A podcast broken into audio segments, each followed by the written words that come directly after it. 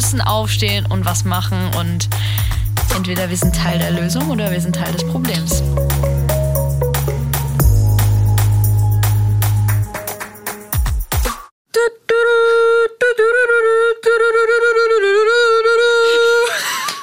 Herzlich willkommen zur letzten Folge von Einfach Nein, dem Selbstverteidigungspodcast von UFM. Oh mein Gott. Ich bin Eileen. Und ich bin Alicia. Ein und letztes Mal. Ja, ein letztes Mal. Hört ihr uns heute sprechen? Letztes Mal, vielleicht zweite Staffel, wenn ihr Bock habt. Nein, äh, mal sehen, ob wir das drin lassen. Nein. Genau, Leute, wir sind froh, dass ihr heute wieder dabei seid. Ganz, ganz, ganz wichtiges Thema und zwar Solidarität. Wir haben das eigentlich versucht in jeder Folge schon mal anzusprechen, weil es einfach so, so wichtig ist, dass wir solidarisch miteinander handeln, uns unterstützen, uns supporten. Also wir hatten schon früh geplant, das äh, als letzte Folge zu haben, aber es hat sich auch noch mal bestätigt durch auch einige Rückmeldungen. Also wir haben äh, echt viel positive Rückmeldungen bekommen, aber zum Beispiel auch welche, wo wo Leute gesagt haben, hey, ähm, ja, danke für den Podcast und so hat mir auch hat mir geholfen, aber gleichzeitig, ich muss sagen, ich bin einfach irgendwie auch so enttäuscht von der Gesellschaft, von vielen Menschen. Ich habe gar nicht mehr so den Glauben daran, dass ich, ich habe so viel Scheiße erlebt, bin so oft so runtergedrückt worden. Ich habe gar nicht mehr irgendwie so den Glauben, dass ich da so, dass ich da groß, groß noch was verändern kann. Und das ist natürlich eine total, äh, es ist aus der Situation der Person heraus wahrscheinlich total verständlich, aber es ist. Ist auch irgendwie traurig. Total und traurig. erschütternd. Ja.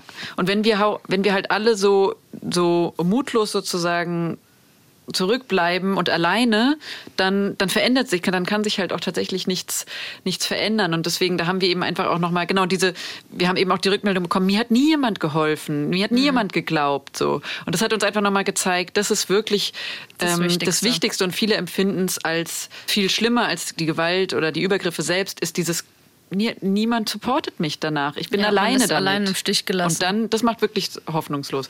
Und deswegen, ja, liegt es uns extrem am Herzen, jetzt darüber nochmal genauer zu sprechen. Genau. Und es geht jetzt wirklich um alle Situationen, wo wir solidarisch werden können. Also sei es jetzt zum Beispiel in den öffentlichen Verkehrsmitteln, dass da jemand irgendwie belästigt wird, bedroht wird oder angegrapscht wird oder sei es im Arbeitskontext, dass da eine Kollegin zu euch kommt und euch vertrauensvoll sagt, dass äh, Kollege XYZ äh, sie begrapscht hat, sie vergewaltigt hat oder versucht hat zu vergewaltigen oder auch ähm eine Freundin von euch deutet euch an, dass ihr Partner gewalttätig ist äh, oder solche Sachen. Genau, oder halt auch, was wir auch schon angesprochen haben, im Freundeskreis werden rassistische Witze gemacht und ja, und die betroffene Person bleibt auch alleine. Also, dass wir quasi wirklich überall, wo Leute Gewalt ausgesetzt sind, sei es rassistische, sei es sexistische, sei es behindertenfeindliche Gewalt oder auch ähm, trans- oder queerfeindlichkeit äh, oder sei es antisemitische Gewalt oder Gewalt aufgrund der Tatsache, dass man arm ist. Ähm, dass wir da einschreiten, dass wir da supporten, so gut wir supporten können in der Situation und dass wir halt eben ja, die Person nicht im Stich lassen, sondern zeigen, hey, ich toleriere so ein Verhalten, ich toleriere so einen Witz nicht, so, ein, so eine Anmache toleriere ich nicht und ich will das nicht, also ich will es nicht und niemand anderes will es und deswegen machen wir was dagegen.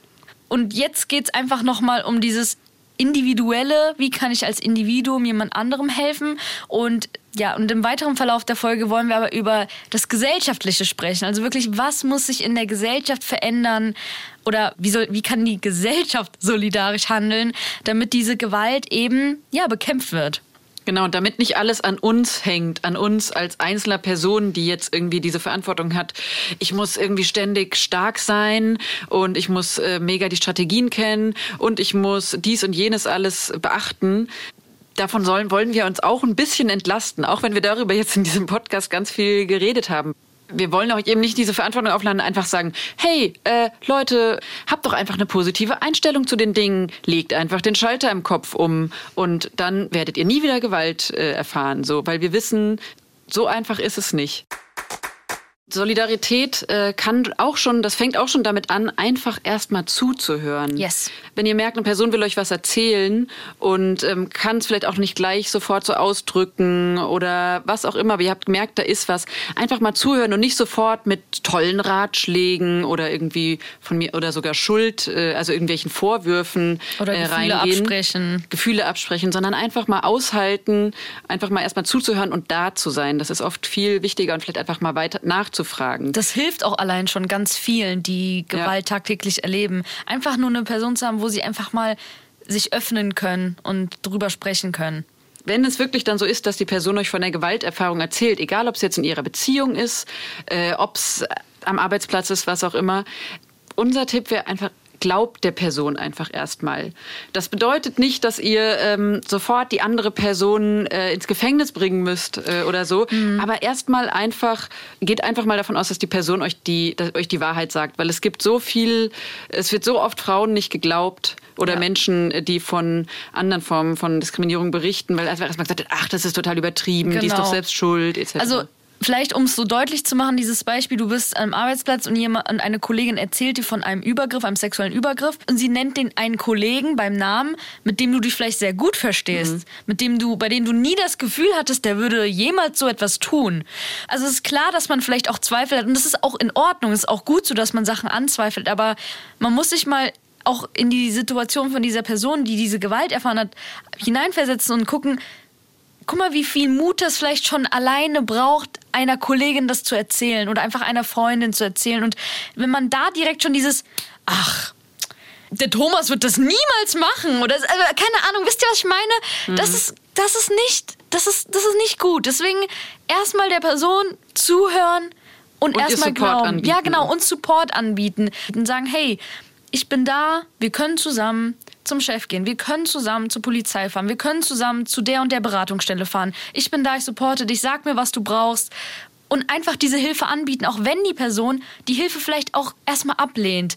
Oder erstmal sagt, okay, danke, aber das, dass wir schon drüber gesprochen haben, das hat mir schon so geholfen. Und es kann sein, dass die Person vielleicht in der Zukunft oder in, in der Woche oder wann auch immer nochmal auf dich zukommt und sagt, hey, ich habe nochmal drüber nachgedacht, können wir vielleicht zur Beratungsstelle fahren oder so. Also, dass die Person weiß, da ist jemand, der da ist. Und genau das ist halt auch wichtig bei Menschen, die man gar nicht kennt oder wenn es jetzt wirklich im öffentlichen Raum ist.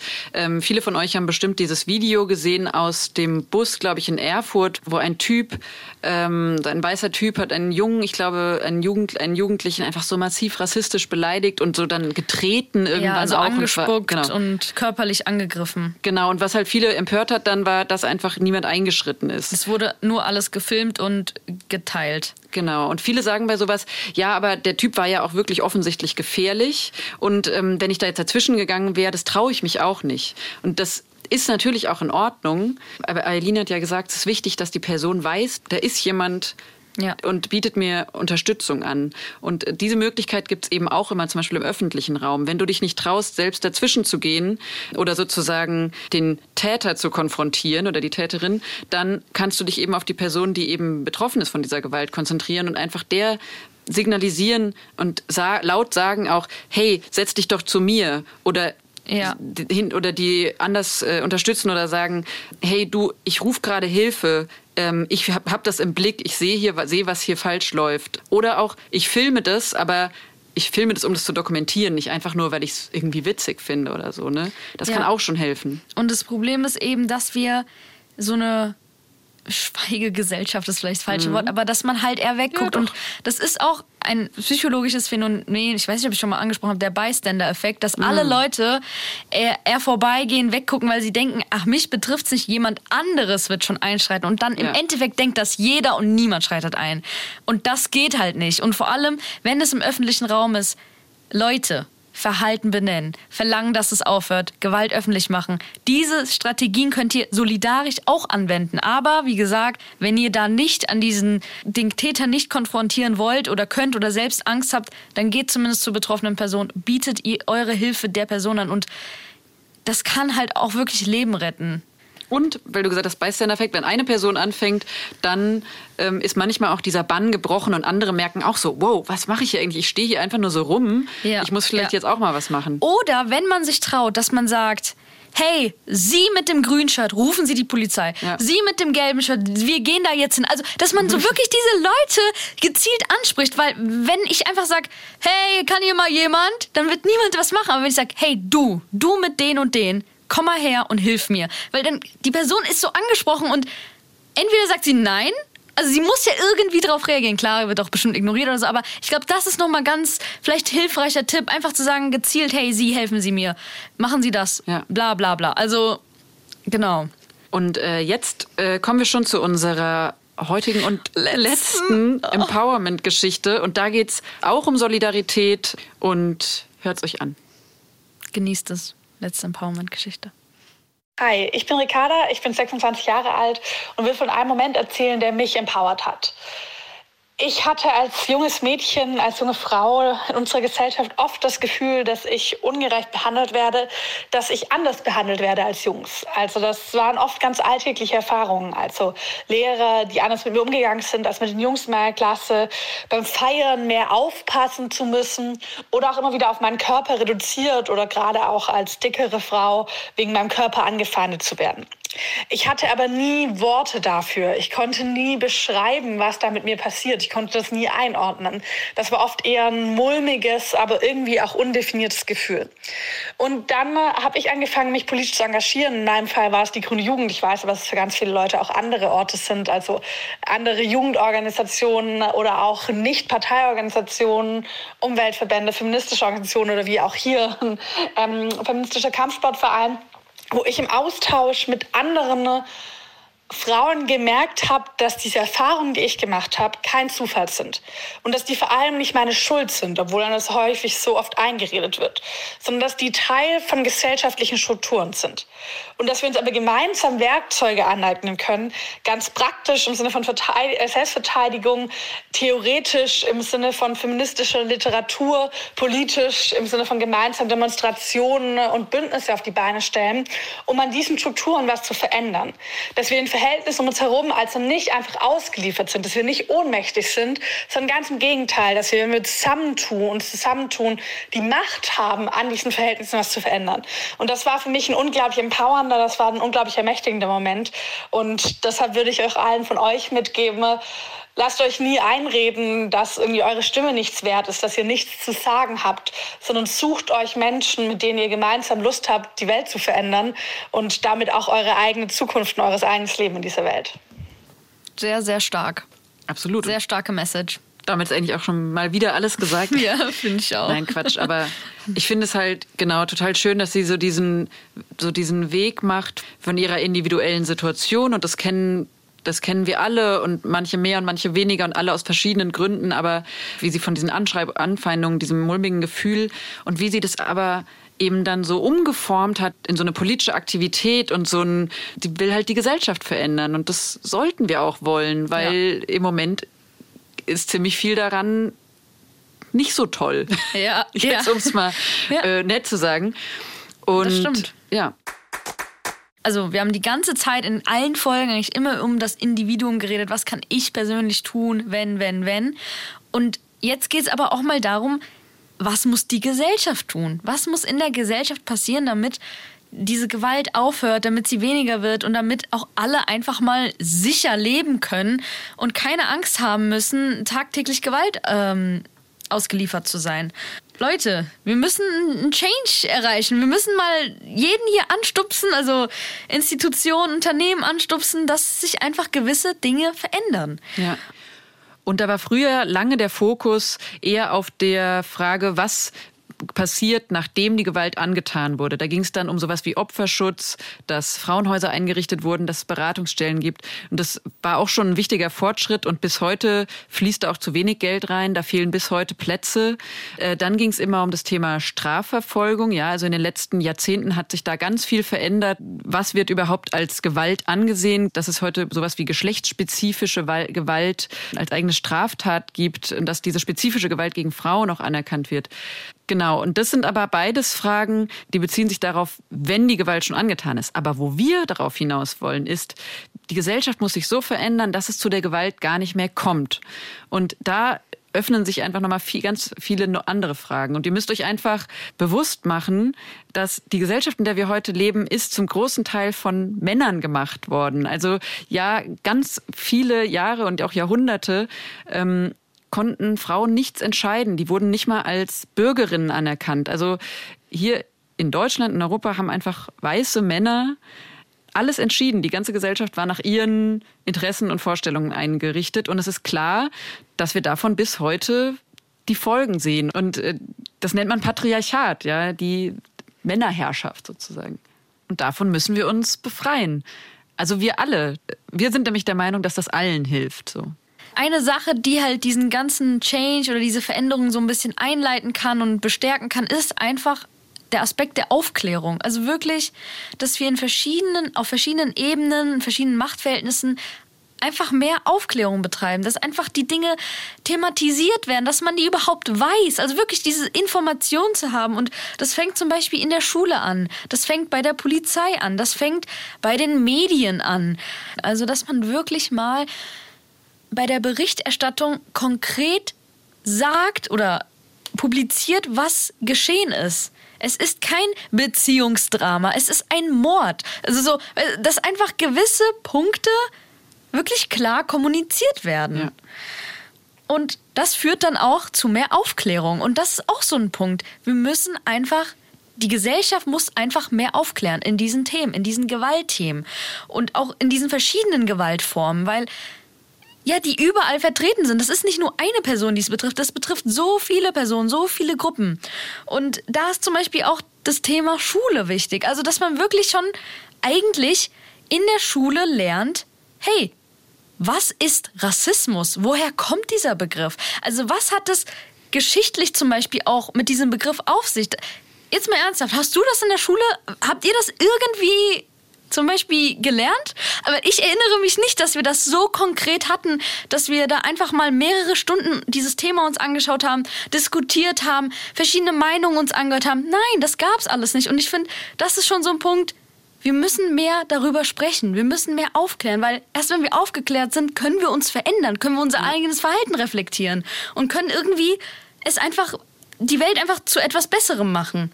Und ein Riesenfortschritt bei dem Ganzen ist die Istanbul-Konvention. Und zwar ist es ein politisches Paper, wo eben viele Länder unterschrieben haben und wo ganz klar definiert wird, dass die Gewalt an Frauen und das häusliche Gewalt Verletzung der Menschenrechte darstellt. Und auch dort werden verschiedene Präventionsmaßnahmen gegen diese Gewalt aufgeschrieben. Und die ist sehr gut, weil das eben wirklich viele Länder schon unterschrieben haben und demnach aktiv dagegen vorgehen wollen. Was aber ein großer Punkt ist, ist, dass das wirklich noch in die Tat umgesetzt werden muss. Also es steht jetzt alles geschrieben, aber wir brauchen wirklich aktive Implementierung dieser niedergeschriebenen Punkte. Da muss wirklich Geld reinfließen in äh, alles, was Frauen und Mädchen stärkt, ja, Beratungsangebote, Bewusstseinsschaffung. Ähm, da müssen Stellen geschaffen werden. Das muss wirklich alles, das muss dann in der Realität auch umgesetzt werden. Ne?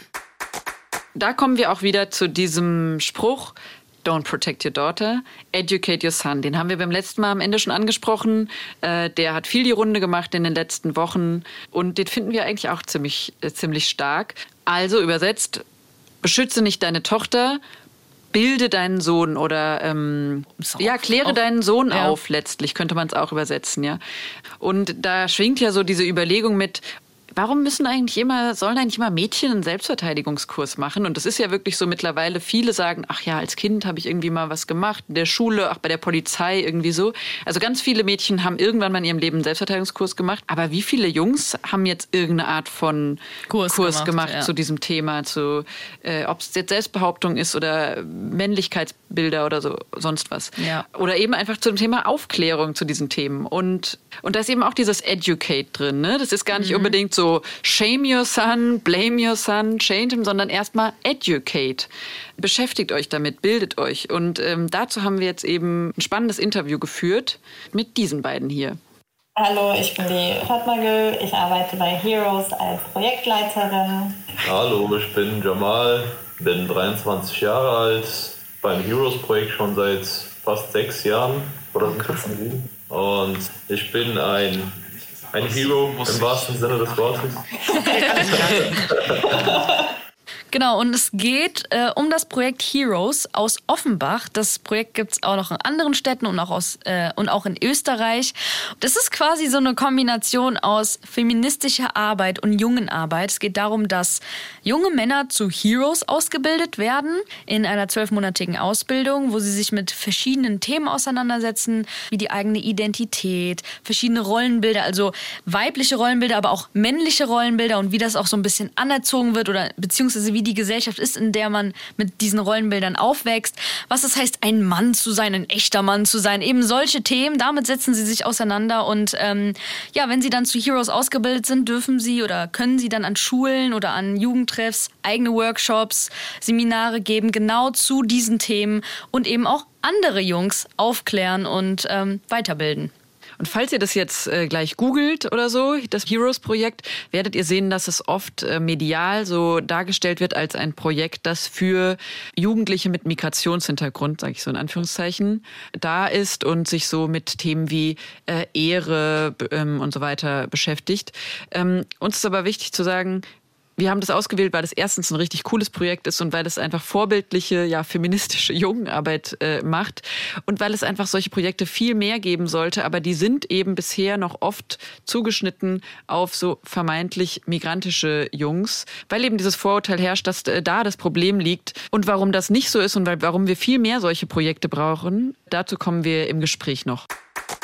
Okay, wir haben sehr lange mit den beiden geredet, weil es einfach echt total spannend war, auch für uns ähm, und unsere Arbeit. Genau, wir zeigen uns euch jetzt einen Auszug aus diesem Gespräch. Und ähm, zuerst habe ich die beiden gefragt, wer da eigentlich mitmacht in der Ausbildung, wie sie an die Jungs kommen oder wie eben die Jungs zu ihnen kommen. Bei dem ersten Jahrgang äh, war das Projekt natürlich ähm, noch nicht so bekannt und da haben meine Kollegen Vorarbeit geleistet, indem sie natürlich an Schulen gegangen sind, einfach auch ein bisschen aufsuchende Jugendarbeit gemacht haben. Aber nach dem ersten äh, Jahrgang war das eigentlich sehr schnell ein Selbstläufer, weil ihr müsst euch das so vorstellen, dass wir im Kontext von Heroes einfach auch ein Safe Space für ähm, Jungs anbieten, den sie so einfach nicht haben. Also sie kommen wirklich einmal die Woche zu uns. Klar, natürlich in Corona-Zeiten sind die Rahmenbedingungen ein bisschen anders, mhm. aber sie kommen einmal die Woche zu uns, äh, meistens mittwochs, 18 bis 21 Uhr und ähm, haben einen Raum, wo sie ta über Tabuthemen reden können. Viele sagen auch, das ist einfach ein Raum, wo sie abschalten können, weil also das Patriarchat macht ja auch Jungs und Männer betroffen. Also es gibt ja dieses so eine berühmte Redewendung, das Patriarchat frisst auch die eigenen Söhne. Da ist sehr viel auch Druck im Spiel, irgendwelchen toxischen Männlichkeitsbildern gerecht zu werden. Und wir bieten einen Raum, wo sie einfach Männlichkeit anders erfahren können, über bestimmte Themen einfach auch anders äh, reden können, anders denken können und das war halt sehr schnell dann ein Selbstläufer. Also viele Jungs haben dann einfach gesagt, ey, die Heroes sind korrekt, das ist cool, was wir da machen. Ich bringe einfach meinen Kumpel mit mhm. und der Kumpel bringt dann einen anderen Kumpel mit. Und so, dass wir einfach gar nicht mehr so krass äh, Akquise machen äh, mussten nach dem ersten Jahrgang. Cool. Ich habe ein bisschen Gänsehaut, muss ich sagen. Ich finde es krass. ähm, ja, ich finde es auch krass und ich bin einfach von den Jungs so begeistert, weil also es ist eine riesen enorme Leistung, sich einfach wirklich selbst dahin zu stellen und zu sagen, ich mache mir über diese Themen einfach mal Gedanken und hinterfrage einfach alles mal grundsätzlich, was ich so gelernt habe, wie ein Mann zu sein hat oder wie eine Beziehung zu funktionieren hat. Und ähm, das ist alles nicht selbstverständlich. Das ist ja auch irgendwo eine krasse Auseinandersetzung mit der eigenen Identität. Und ich, ich sage den Jungs auch immer wieder, für mich ist es auch eine Ehre, irgendwie die Jungs dabei zu begleiten. Sehr schön. Wie ist denn dieses Konzept eigentlich entstanden? Heroes äh, ist ein Netzwerk von vielen Projektstandorten in ganz Deutschland und mhm. auch in Österreich. Cool. Ähm, das allererste Heroes-Projekt hat sich gegründet damals vor zehn oder zwölf Jahren in Berlin. Das war mehr oder weniger unmittelbar auch ähm, nach dem ersten ja, bundesweit äh, bekannten Ehrenmord, was damals einfach so das Land erschüttert hat an Hartum Sürücü. Und ähm, damals wurden einfach auch Interviews geführt mit Jungs und äh, da waren teilweise die Antworten auch erschreckend, ob das okay war, diese Tat, diese Gewalttat. Da hat man sich einfach überlegt, okay, was kann man dagegen tun? Was ähm, letztendlich geht es ja auch darum, Femizide zu äh, vermeiden, egal was jetzt die Motivationsgründe sind. Könnt ihr eigentlich mit diesem, mit diesem Slogan was anfangen? Don't protect your daughter, educate your son? Ja, das ist ein sehr, sehr wichtiger ähm, Aspekt auf jeden Fall. Also es geht ja tatsächlich darum, Männlichkeit in Frage zu stellen, auch zu sagen, das ist ja an sich auch problematisches Konzept, dass Männer immer als die Beschützer agieren. Und äh, wir wollen Männer nicht zu Beschützern erziehen oder dieses Bild von einem in Anführungszeichen, ich benutze nicht gerne, aber äh, weibliche Opfer, die schützenswert sind, perpetuieren. Und das ist deswegen, denke ich, sehr, sehr wichtig ähm, zu sagen, okay, es muss ein Umdenken stattfinden. Und wir wollen einfach eine sichere Gesellschaft für alle schaffen. Und was können einfach Jungs oder auch junge Männer dazu beitragen, dass eben, wenn ähm, Frauen, Mädchen draußen unterwegs sind, in der Öffentlichkeit sich bewegen, sich einfach sicherer fühlen. Und da geht es natürlich auch viel um, auch um Solidarität und Allyship. Und das ist uns sehr, sehr wichtig mit dem Projekt.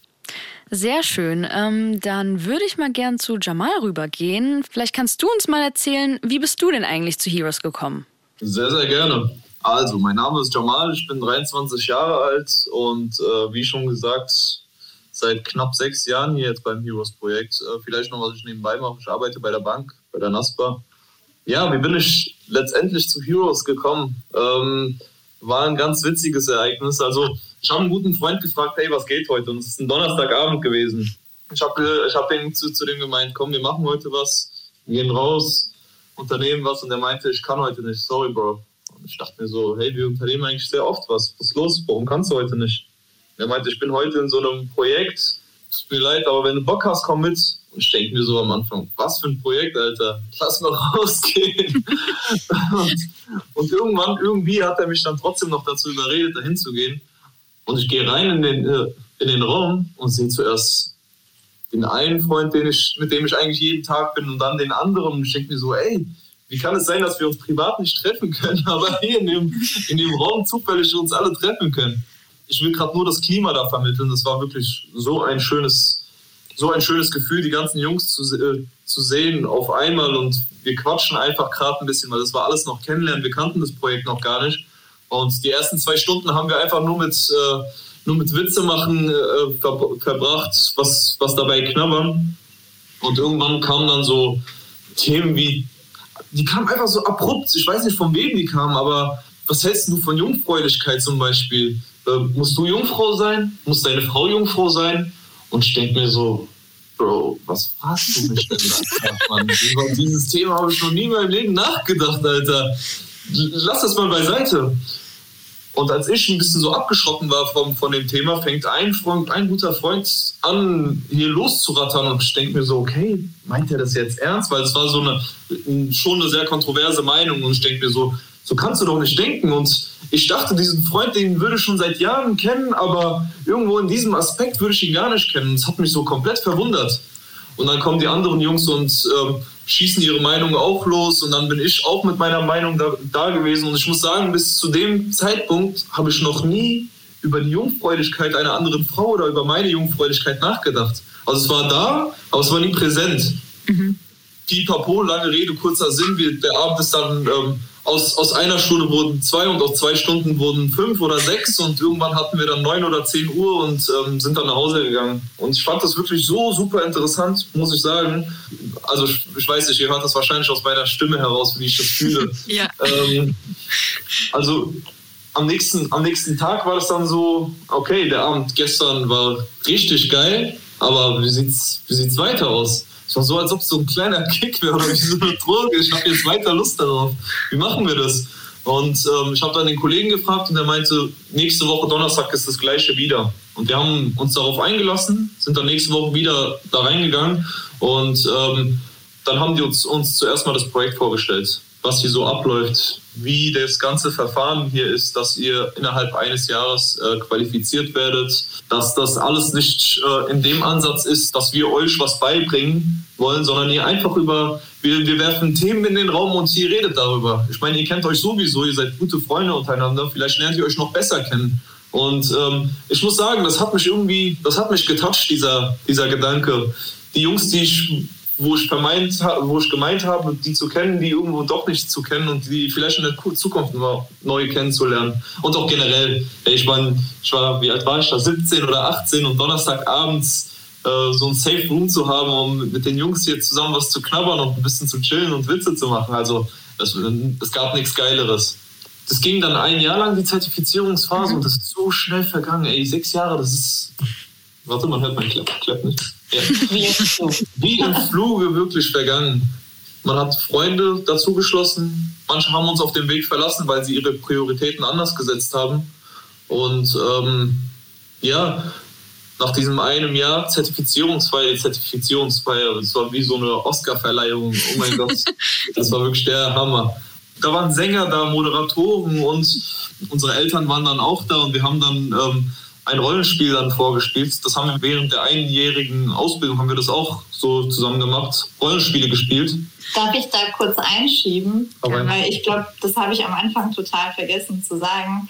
Was das Besondere an unserem Projekt ähm, auch, also das, die Besonderheit an unserem Projekt ist auch, dass wir dramapädagogisch, theaterpädagogisch arbeiten. Ja. Also das ist so ein Tool, eine Methode, die wir auch in unseren Workshops anwenden, dass wir wirklich Konfliktsituationen rund um die Themen Identität, ähm, Sexismus, Gleichberechtigung, aber auch Unterdrückungsmechanismen ähm, rund um einen kritischen Ehrbegriff so darstellen und über diese Situation dann gemeinsam reflektieren und sprechen. Und das Krasse daran ist halt, viele SchülerInnen, die dann in den äh, Klassenräumen sitzen, denen sind diese Situationen bekannt. Also wir haben zum Beispiel ein Rollenspiel, wo ähm, der Bruder äh, vom Vater angestachelt wird oder auch fertig gemacht wird, dass er der Mann im Haus sein muss und dass es nicht klar geht, dass er nicht weiß, wo seine Schwester sich um 21 Uhr aufhält und er muss die Schwester jetzt suchen gehen. Und das sind einfach auch so Mechanismen. Also ähm, du wirst in eine Rolle gedrängt als Bruder, so als Kontrolleur in Anführungszeichen, die, die, und diese Rolle willst du aber eigentlich gar nicht annehmen. Und das sind so Themen, die wir dann anhand von diversen Rollenspielen auch immer besprechen. Also ähm, Rollenspiele, das ist wirklich so ein großes Thema bei uns. Wir versuchen uns auch von, von Sitzung zu Sitzung immer ähm, zu erweitern, was so Ideen angeht und äh, wie wir das vielleicht besser machen können. Und ähm, ihr müsst euch einfach vorstellen, wir gehen in eine Klasse, wo Schüler sind, die nicht viel jünger sind als wir, vielleicht ein oder zwei Jahre. Und ähm, wir bringen halt einfach so eine Situation dahin, wie sie vielleicht wirklich zu Hause ist. Und man hat nie den Platz gehabt, über diese Situation zu reden mit irgendjemandem. Ich meine, mit wem willst du denn darüber reden? Redest du mit den Jungs darüber, dann, dann bist du in, in Anführungszeichen kein Mann.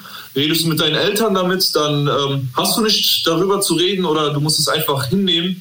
Und redest du in der Schule damit, dann ist es sowieso die absolute Katastrophe hier bei Heroes wurde einem wirklich der Raum für so genau sowas gegeben. Und vor allem, wenn wir jetzt hier peer-to-peer -peer zu anderen Schulen gehen oder beziehungsweise sozialen Einrichtungen und dann Schülern, die ein bisschen jünger sind als wir oder älter, je nachdem, denen genau sowas dann vermitteln und zeigen, okay, hey, wir können über sowas reden und das wird, das geht auch nicht raus aus diesem Zimmer, dann sind die auch erstmal baff, okay, cool. Ich bin jetzt voll dabei. Es gibt natürlich auch Leute, ich will das jetzt nicht äh, heilig reden, es gibt natürlich auch Leute, die von Anfang an keinen Bock drauf haben. Aber ich meine, mein Ansatz ist es immer, wenn ich nur eine Person damit erreicht habe, einfach nur zu reflektieren, zu fragen, okay, warum ist das alles so? Okay, bleib bei deiner Meinung, aber hinterfrag und denk dir, okay, warum ist das so? Find Argumente dafür. Und wenn du Argumente dafür findest, dann warte vielleicht eine Zeit lang und find neue Argumente dafür. Dann finde ich, habe ich schon echt was erreicht. Das ist ein schöner Ansatz. Das machen wir auch bei uns so, sei es jetzt bei uns in Kursen oder im Podcast, dass wir auch sagen, wenn wir einfach nur eine oder zwei Personen damit erreichen, dann haben wir alles richtig gemacht. Und Jamal, wie ist das denn jetzt? Du gibst ja äh, Workshops, aber wie ist das, wenn du privat unterwegs bist und irgendwie Leute triffst und ihr miteinander sprecht, vielleicht auch eine Diskussion entsteht und du merkst, oh, da gibt es ein, zwei Sachen, da sollte ich eigentlich mal reingehen, was sagen. Wie gehst du mit solchen Situationen um?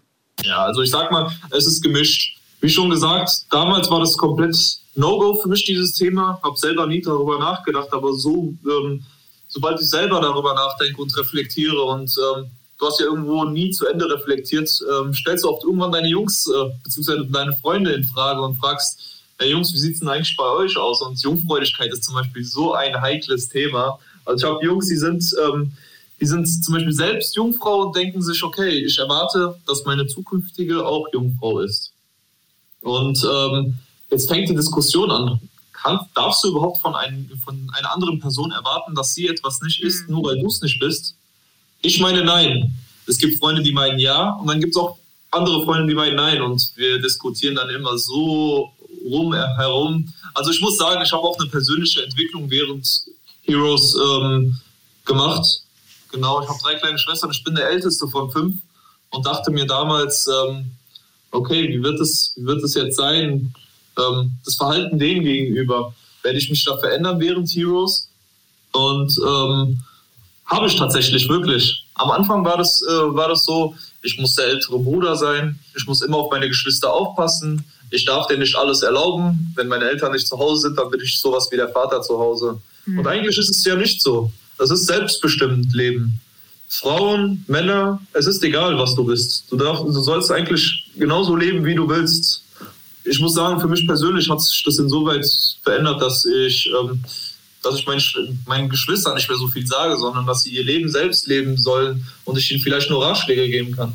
Mich würde auch interessieren, ob es Situationen gibt, in denen du dir selber Verbündete wünschst oder Allies oder ja, Solidarität, wie auch immer wir es nennen wollen. Ja, also auf jeden Fall. Thema Rassismus zum Beispiel.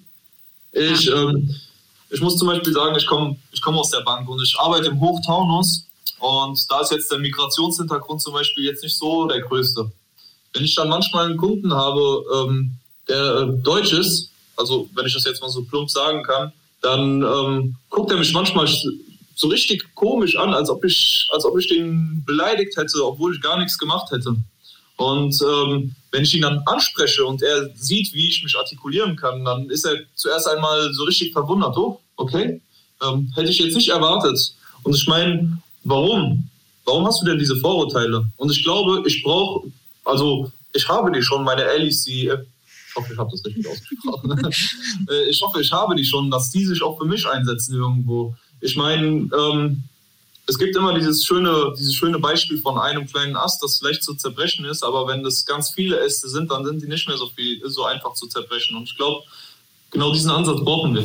Oh, nice, den kannte ich noch gar nicht, diesen, ja. dieses Bild. Cool. Ich muss auch sagen, also das Thema Rassismus äh, wir arbeiten geschlechtssensibel, ja, aber wir arbeiten auch sehr rassismuskritisch. Also wenn ich in anderen ähm, Fachkreisen unterwegs bin, dann sage ich halt auch immer, wir müssen aufpassen, welche Stereotypen wir dann auch, wir eventuell unbewusst reproduzieren. Mhm. Und das kann sehr schnell passieren. Also wenn ich jetzt sagen würde, stellt euch vor, ein Jugendlicher ähm, mit dunkler Hautfarbe oder ein schwarzer Jugendlicher äh, chillt äh, in Offenbach am Marktplatz mit Jogginghose, mit einem schwarzen Hoodie. Mhm. Was, was löst es in einem aus? Löst es in mir Angst aus, weil ich denke, oh, das ist ein potenzieller Täter? Aber nein, das ist eventuell genau so sehen unsere Heroes aus. Und da müssen wir uns auch immer kritisch reflektieren, inwieweit wir diese ähm, rassistischen ähm, Stereotypen auch unreflektiert reproduzieren. Ja. Und das ist halt in unserer Arbeit auch sehr, sehr wichtig zu sagen, es ist nicht nur, also in den Medien wird es ja immer so dargestellt, als ob das Thema Sexismus, Gleichberechtigung ein Thema von marginalisierten oder migrantisierten Gruppen ist. Und das ist es eben nicht. Und diese Erfahrung machen wir auch in unseren Workshops. Mhm. Also Deutschland ist auch eine patriarchale Gesellschaft. Und ich finde es halt auch immer erschreckend, wenn ich so ein bisschen selbstkritisch kritisch auch reflektieren ähm, darf, wenn Lehrkräfte bei uns an, anrufen und sagen, wir brauchen unbedingt einen Workshop, weil ich habe 80 Prozent Migrantenanteil bei mir in der Klasse. Und das ja. finde ich halt sehr, sehr erschreckend, dass immer noch diese Vorstellungen existieren. Wisst ihr, äh, wisst ihr eigentlich, warum ich auch bei Heroes bin? Also das ist mir gerade aufgefallen und ähm, wie ich vorhin schon gesagt habe, man lernt nie aus bei Heroes. Und ich habe gerade selber diese Reflexion gerade gehabt. Also äh, bei Heroes spielt es keine Rolle, ob du Christ, Moslem, Jude, ob du aus Pakistan kommst oder ob du aus Türkei kommst, sondern du bist hier zuerst einmal Mensch. Und das ist wichtig. Das hast du sehr schön gesagt, Jamal. Ähm, ja, bei uns in Kursen ist es auch so, dass wir das besprechen, dieses, woran kann ich eigentlich einen Täter erkennen? Ja, gar nicht. Du kannst den Täter nicht von außen erkennen. Und das müssen wir uns halt auch in den Kopf hervorrufen, dass diese rassistischen Stereotype halt total in unserem Kopf verankert sind.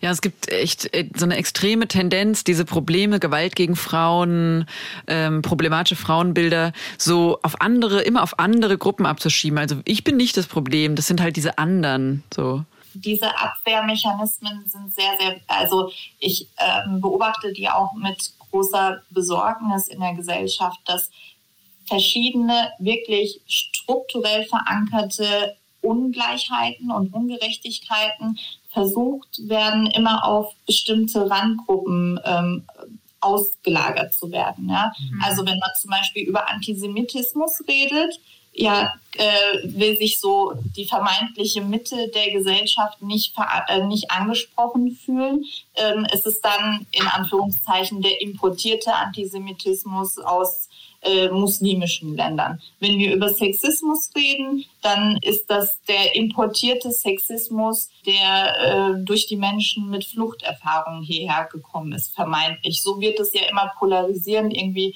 in den äh, Medien dargestellt. Und das ist einfach total gefährlich, eine gefährliche mhm. äh, Entwicklung, auch eine demokratiefeindliche Entwicklung, weil das natürlich Rassismus reproduziert und ähm, auch gleichzeitig einfach eine Message ist von der Gesellschaft zu sagen, wir tragen nicht die Verantwortung für diese Themen. Mhm. Und das ja. ähm, finde ich halt sehr besorgniserregend. Ihr habt ja vorhin schon erzählt, dass ihr auch Rollenspiele in eure Ausbildung mit einbaut.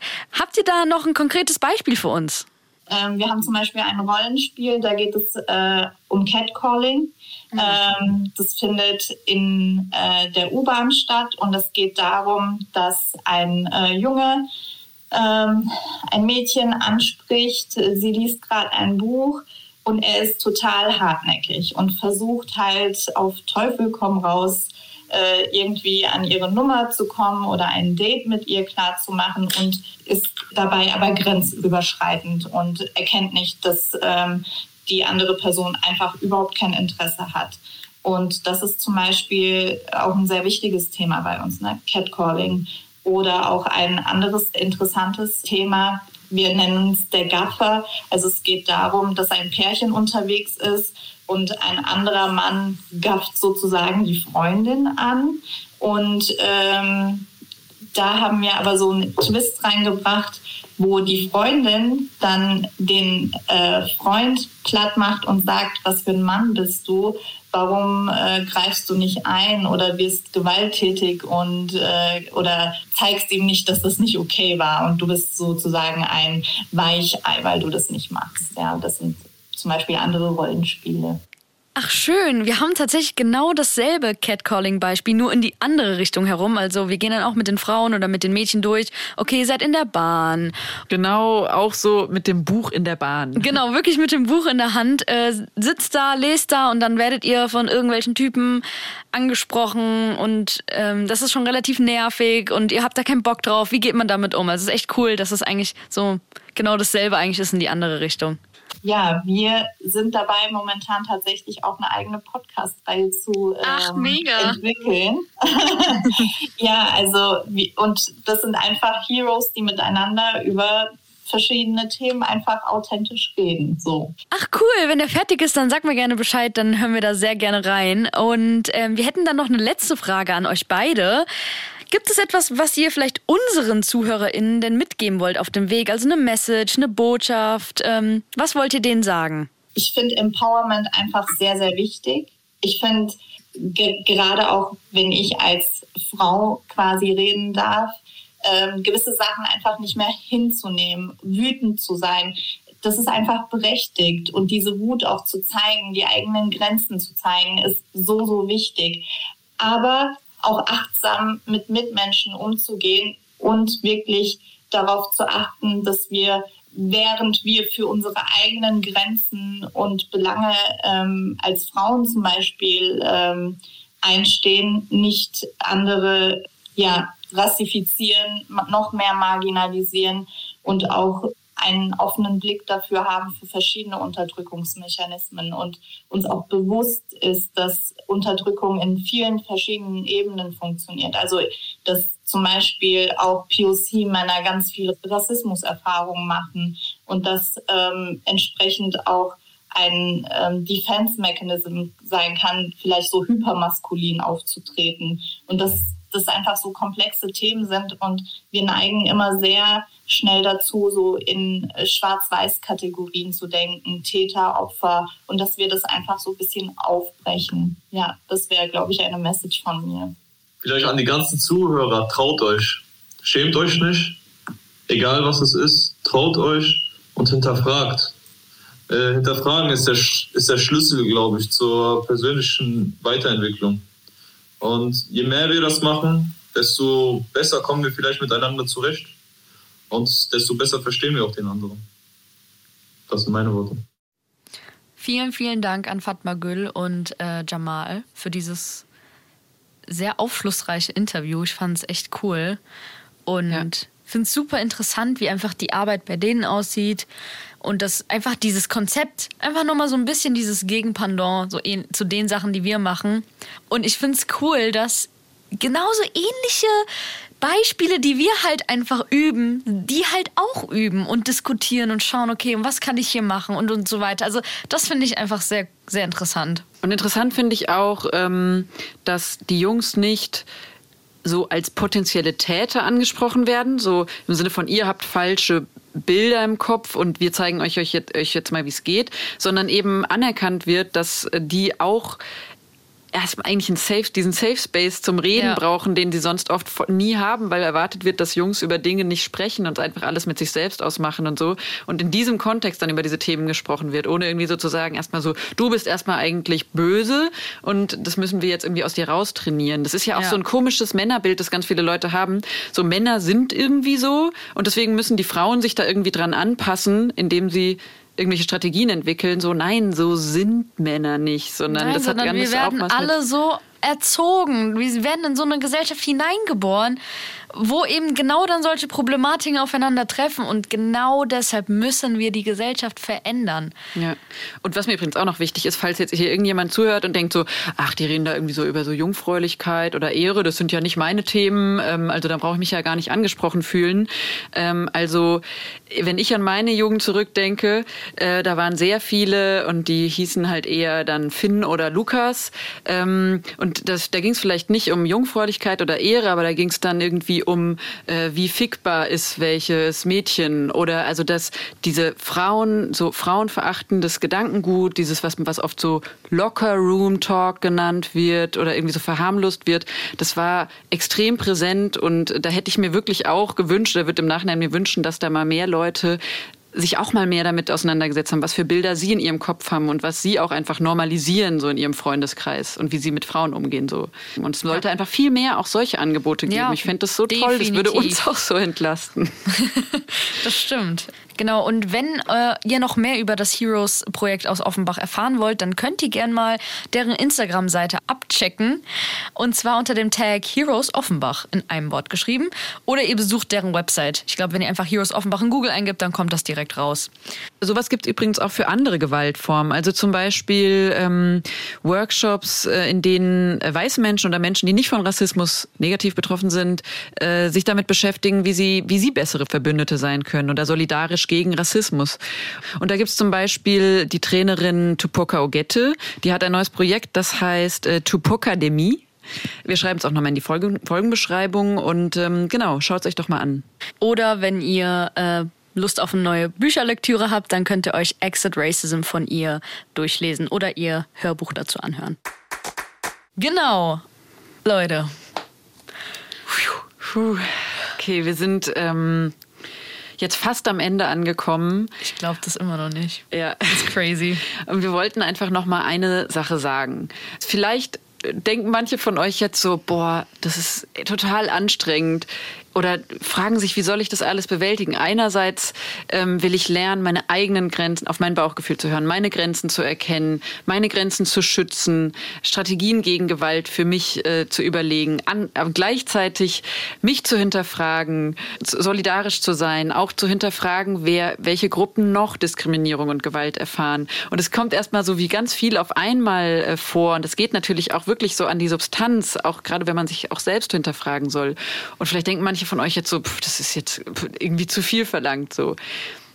Aber wir wollen euch einfach ermutigen und ihr habt vielleicht auch an den Empowerment-Geschichten teilweise gehört oder äh, darüber, wie wir hier drüber gesprochen haben. Es ist ein komplizierter Prozess, man macht Fehler, man wird irgendwie enttäuscht, manche Dinge klappen nicht, äh, aber es ist auch total schön. Ja, man lernt so viel über ja. sich selbst und traut sich vielleicht auch einfach mehr und genau das wollen wir einfach sagen. Es ist vielleicht auch anstrengend und auch manchmal kompliziert, aber es ist auch irgendwie ein krass gutes Gefühl, wenn man da mal wirklich ja, sich gewehrt hat, einfach mal aktiv geworden ist und was gesagt hat oder mal zurückgestarrt hat. Und ja, deswegen wollen wir euch einfach nochmal ermutigen. Ja, Macht oder das. dieses auch so, eine, so, ein, so ein Gefühl von gelebter Solidarität. Also, ne, wenn man andere unterstützt oder andere eines unterstützen, das ist einfach ein total schönes Gefühl. Und ganz ehrlich, wo, was wäre ein besseres Ziel, für das es sich irgendwie jetzt sich mal ein bisschen anzustrengen lohnt, als irgendwie eine Gesellschaft, in dem Menschen einfach nicht mehr die ganze Zeit einfach fertig gemacht werden und, und runtergedrückt werden, sondern einfach sich frei entfalten können, ja? Ja. Ja. Ich glaube, wir sollten jetzt den letzten Mastertipp einleiten, oder? Absolut. Fahr ab. Frauen in meinen Kursen sagen oft, Sunny, es ist so wichtig, was du über Selbstverteidigung sagst. Das müssen wir unbedingt die jüngere Generation beibringen. Die müssen es anders machen. Meine Antwort ist ein klares Nein. Ich mache seit fast 50 Jahren Empowerment-Arbeit und trotzdem sind zwei Generationen mit sexistischer und rassistischer Gewalt und Diskriminierung groß geworden. Wir dürfen nicht die Verantwortung, eine gewaltfreie Welt zu kreieren, an die nächste Generation abgeben. Wir müssen jetzt die Änderungen vornehmen, jeder von uns. Wir müssen Respekt für Frauen und Mädchen und soziale Gerechtigkeit für alle verlangen und vorleben. Die nächste Generation schaut zu uns hoch und macht genau das nach, was wir denen zeigen. Wir müssen die Veränderung sein, die wir in die Welt haben wollen. Keiner von uns darf sich der Verantwortung entziehen. Das bedeutet konkret für Frauen und Mädchen, wenn wir noch nicht in der Lage sind, Respekt in unser Leben zu verlangen, dann lernen wir wie. Dieser Podcast ist ein guter Anfang. Um das praktische Training und Unterstützung von anderen Frauen zu erhalten, nehmen wir an einem feministischen, antirassistischen Empowerment-Selbstverteidigungskurs teil. Wir müssen andere Frauen und Mädchen als unsere Verbündeten schätzen und uns gegenseitig helfen und stärken. Empowered Women empower Women. Eine organisierte Frauenbewegung kann die Welt verändern. Männer sollen ihre Privilegien genau unter die Lupe nehmen und ihr Benehmen und Einstellungen Frauen und Mädchen gegenüber prüfen. Sie sollen sich mit ihren eigenen Toxic Masculinity auseinandersetzen. Es reicht nicht, wenn Männer selbst nicht gewalttätig sind. Die Tatsache, dass andere Männer es sind, sichert die Vorteile der Patriarchat für alle Männer. Männer haben die Macht und Verantwortung, ihre Handlung als auch die von anderen Männern zu ändern. Die können und sollen andere Männer für sexistisches und diskriminierendes Benehmen zur Verantwortung ziehen. Männer sollen sich klar auf die Seite von Frauen als Verbündeten positionieren und aktiv arbeiten, um Patriarchat abzubauen. In diesem Sinn muss jeder von uns genau unsere eigenen Privilegien in Bezug auf Hautfarbe, Nationalität, Geburtsort, Religion, Geschlecht sowie körperliche und geistige Beeinträchtigungen sorgfältig prüfen. Wir können diese Privilegien nutzen, um anderen Menschen einen besseren Zugang zu sozialen Ressourcen zu ermöglichen. Unabhängig davon, wo wir tätig sind, bei der Arbeit, in der Synagoge, in der Bildung, in Vereinen, im Gesundheitswesen, in der Politik, in der Moschee, brechen wir die Barrieren ab, die alle Menschen daran hindern, gleichermaßen teilzunehmen. Jedes Mal, wenn wir rassistische oder sexistische Gewalt übersehen oder normalisieren, jedes Mal, wenn wir Diskriminierung stillschweigend akzeptieren, wenn wir die bestehenden Ungleichheiten in der Gesellschaft kommentarlos akzeptieren, akzeptieren wir das Patriarchat, die weiße Herrschaft und die Gewalt, die diesen Systemen zugrunde liegen. Wir sind entweder Teil des Problems oder wir sind Teil der Lösung. Es liegt in unserer Verantwortung, der nächsten Generation eine gerechtere Welt zu hinterlassen, die auf Respekt für alle beruht. Jetzt kommt mein Standardspruch. Ich habe Gänsehaut. es tut mir leid, dass ich so oft sagen muss, aber es stimmt einfach. Aber es muss jetzt einfach nochmal sein zum Schluss. Aber ich kann euch sagen, ich sitze hier Eileen gar nicht so weit entfernt gegenüber und ich sehe halt wirklich immer Gänsehaut. Zwei Meter Abstand. genau. Nein, ey. Leute, ich glaube, Sunny hat das sehr gut auf den Punkt gebracht.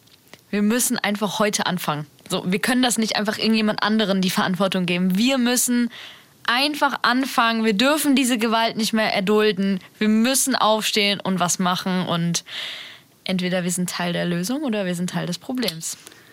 Jetzt bleibt uns eigentlich nur noch ziemlich vielen Menschen zu danken, dass sie diesen Podcast möglich gemacht haben. Ja.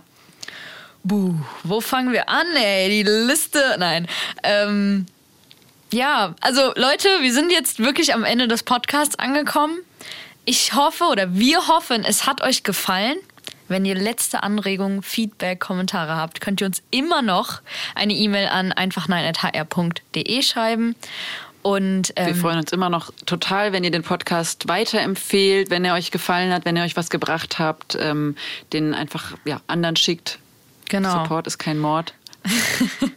und ähm, ja, an der Stelle würde ich einfach gerne mal dir, Alicia, danken für diese tolle und oh. angenehme Zusammenarbeit. Und dir, Carla. Ihr kennt Carla nicht, aber Carla ist die Frau, die all diese Folgen geschnitten hat, sich Stunden von unserem Inhalten. Wolltest du jetzt Gelaber Ich wollte nicht Gelaber sagen, aber sie hat sich so viele Stunden unsere Stimmen angehört und hatte heute, glaube ich, genug Ausraster, wenn wir mal wieder äh, äh, äh, nicht weiter wussten. Aber ähm, danke, Carla, an dich, dass du dieses Projekt möglich gemacht hast. Absolut. Und vielen Dank, liebe Eileen, an dich. Ich war gerade gar nicht darauf vorbereitet.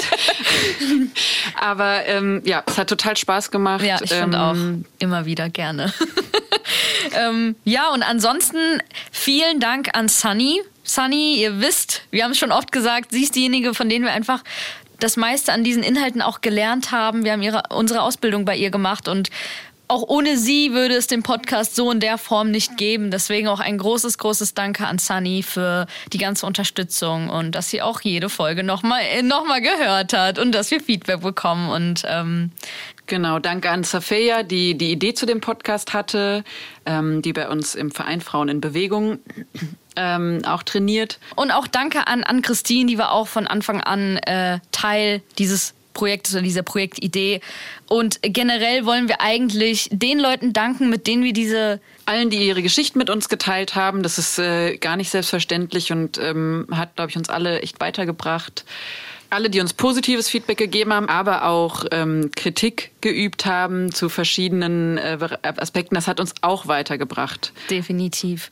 Ja, einfach auch den Leuten, die dieses Konzept ermöglicht haben, weil, wie wir auch schon oft genug wiederholt haben, dieses Konzept wurde von vielen Frauen, von vielen Erfahrungen von vielen Frauen ähm, zu dem gemacht, was es ist. Und auch da müssen wir Danke sagen, weil das einfach super wichtig ist. Genau, es gibt dieses Bild, so wir stehen immer auf den Schultern von ganz vielen anderen und das ist in diesem Fall einfach sowas von richtig. Äh, genau, also danke dafür. Genau. Für die Vorarbeit, jahrzehntelange Vorarbeit von ganz vielen. Und vielen Dank an den HR, an den Hessischen Rundfunk und an UFM, dass ihr das möglich gemacht habt, das zu einem so großen Projekt zu machen. Nee, wir hätten nicht gedacht, dass wir diese Möglichkeit bekommen. Das ist einfach großartig. Ähm, danke dafür. Genau, und danke auch an alle ProducerInnen und TechnikerInnen, ähm, die uns einfach bei jeder Kleinigkeit und jedem Problem, was wir hatten, unterstützt haben. Und natürlich auch danke an alle unsere Zuhörer und Zuhörerinnen für euch, weil ja, der Podcast ist für euch ähm, und wir haben schon so viele Nachrichten bekommen und Reaktionen und ähm, ja, das ist einfach ein schönes Gefühl und deswegen auch danke an euch, dass ihr diesen Podcast hört. genau. Und dann würde ich sagen, ich bin Alicia. Ich bin Eileen und Äh, was sagt man jetzt?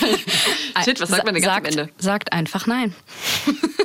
oh, warte, wir haben was vergessen. Hm. Leute, ihr habt jetzt diesen Podcast gehört in Audioform. Und es kann natürlich sein, dass ihr vielleicht jetzt auch Lust habt auf einen Selbstverteidigungskurs. Vielleicht auch mit Alicia oder mir oder einer anderen Trainerin.